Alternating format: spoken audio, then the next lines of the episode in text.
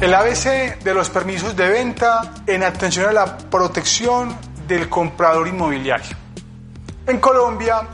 el desarrollo constructivo implica una serie de obligaciones trasladadas al constructor,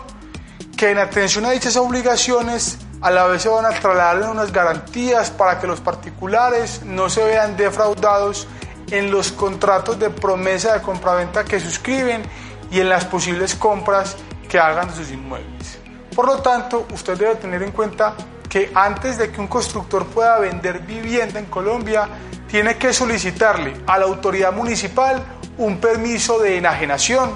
en el cual la autoridad municipal va a revisar la documentación de la edificación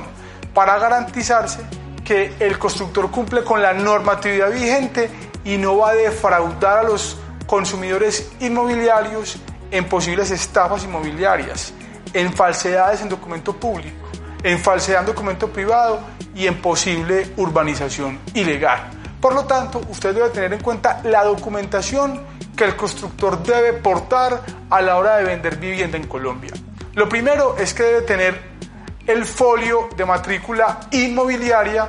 vigente de la edificación cuya fecha de expedición no sea superior a los tres meses después de iniciar ventas. Lo segundo es que debe tener o enviarle a la autoridad municipal la copia de los modelos de los contratos que se vayan a utilizar en la celebración de los negocios de enajenación con el fin de que los adquirentes comprueben la coherencia y la validez de las cláusulas con el cumplimiento de la normativa civil y comercial que regule el contrato. También deben radicar ante la autoridad municipal el presupuesto financiero del proyecto. Eso es muy importante porque recordemos que las constructoras muchas veces se constituyen bajo la forma de sociedad de sociedades por acciones simplificadas. Y en estas sociedades solo se responde hasta por el monto de los aportes de la sociedad y muchas veces las sociedades se constituyen con patrimonios muy reducidos y esto hace que se defrauden los intereses de los particulares. También es indispensable que se radique ante la autoridad municipal la licencia urbanística respectiva para que se verifique el uso del suelo, la altura y los aprovechamientos de esa edificación.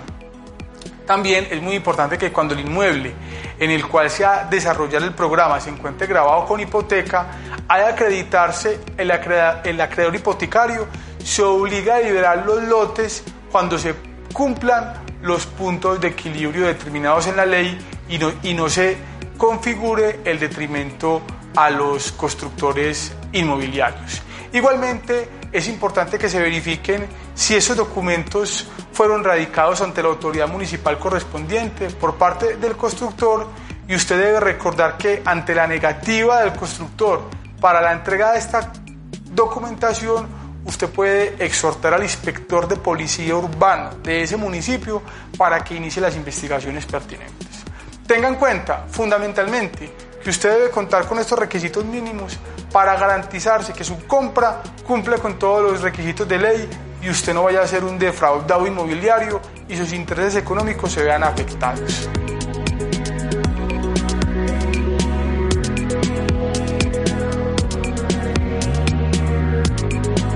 Minuto 30.com